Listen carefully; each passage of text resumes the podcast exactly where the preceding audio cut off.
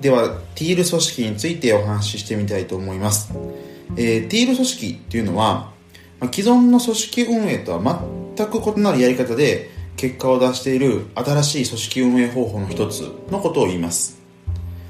例えば売上目標はないとか経営陣とか上司その上下関係っていうものが存在しないとかミーティングもほとんどないとか組織図も肩書きも職務記述書もない、ま、そんな特徴を持つ組織のことを言います。でこの言葉ティール組織っていうものは、えー、フレデリック・ラルーさんが書いたティール組織という本で有名になりました。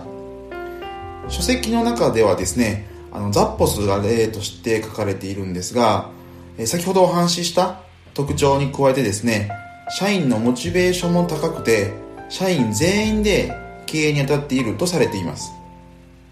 一見するとですねそれで本当に結果が出るのかなと思われる方も多いんじゃないかなと思いますが、まあ、実際に結果がついてきているのがこのティール組織で特徴的なところとなります。ティール組織っていうのは、えー、組織間の垣根が緩くなって既存のヒエラルキー型の組織では結果が出にくくなるこの今の時代において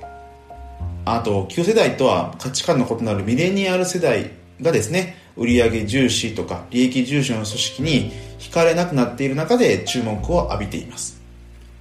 インターネットによってですね自立分散の世界観が脚光を浴びているっていうこともティール組織が注目されている理由の一つかなと思います。で自立分散っていうのは全体を統制する中枢機能がなくてもですねそれぞれの要素が自律的に行動することで全体が機能する概念を指す言葉でして、えー、人間の働き方とか集まり方その進化系がこのティール組織ではないかと言われているわけですね。一般にですね組織の発展段階でいうと、えー、機能別の組織から事業部別組織あとマトリックス組織の順番を思い浮かべることが多いかなと思います。ですが、え、これらはですね全て分業を意識した組織なんですね。でマトリックス組織にしたところでですねやはり分業を意識した階層組織である点は変わらないんですよね。それに対してですねティール組織っていうのはそうした分業重視の組織とは明らかに違います。えー、提唱者のフレディフレデリック・ラルーさんはですね、えー、組織の発展段階を、えー、5つの段階で捉えています、えー、衝動型っていうものと順応型っていうものと達成型というものと多元型っていうものとあと最後進化型っていうものに、えー、分けて考えています。まず衝動型ですが、えー、集団をまとめるためにトップの人が常に暴力とかを行使する、まあ、そんなあ集団のことを言います。脅しによる、まあ、ガバナンスとも言えるわけですが、まあ、暴力団とかそういった組織のやり方が近いかなと思います。続いて順応型というものなんですがこちらはですね典型的なピラミッド型の階層構造でトップダウンによって指揮命令を特徴とする、まあ、こんな組織のことを言います。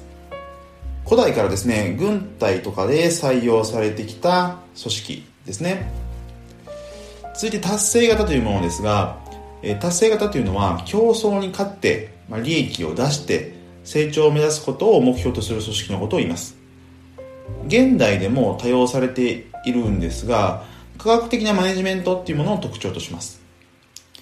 で4つ目ですね。4つ目は多元型というものです。組織文化と権限以上を重視してモチベーションを高める組織のことを言います、まあ、家族のような形で対話を重視する組織ですね。具体例としてはサウスウエスト航空なんかが有名です。最後5つ目が進化系。これがティールと言われるものですね。自主経営チームで自然体で動く組織のことを言います。存在目的とかあの内発的な動機づけっていうものを重視します。形式上、まあ、リーダーみたいな人はいるんですが固定されているわけではなくて意思決定というものは必要に応じてですねその場その場で行われる。そんな組織のことを言います。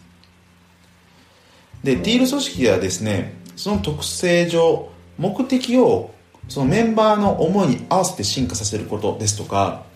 え、自立を重視すること、まあ、それがマネジメント上の鍵となると言われています。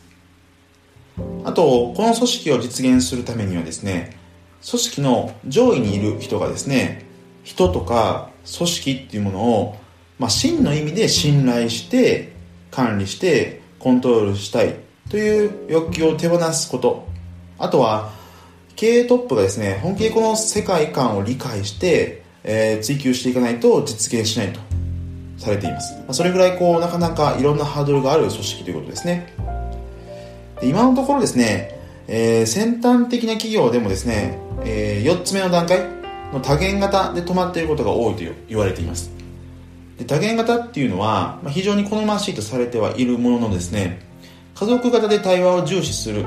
まあそんな点からも分かる通りですねよく規模化するさに苦しむことになります。そこでマネジメントを合理化しようと科学的マネジメントっていうものを導入することで、えー、逆に、え、達成型3つ目の段階のものですねそれに逆戻りすることもあります。事実多くの企業ではですね、えー、4つ目と3つ目この間で試行錯誤をしていることが、えー、多いと言われています。でティールはそこから一歩突き抜けた組織のことなんですね。ただですねその限界として、えー、規模化できるのかとか高収益化できるのか、まあ、そんな疑問も、えー、投げかけられています。例えば NPO とかにはですねフィット感は高いかなと思うんですが成長と利益、えー、両方を求める現代の資本主義においてはその存在が浸透するかどうかっていうところは非常に注目されているところとなります。はい。ということでですね、えー、今日は、えー、ティール組織という、えー、新しい形の組織のあり方についてお話ししてみました。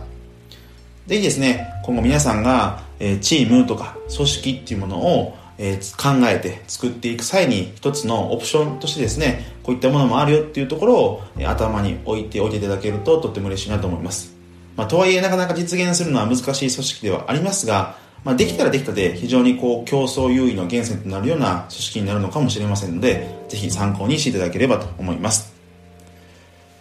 ということで、えー、本日の、え、お話は以上としたいと思います。また明日の放送もご期待ください。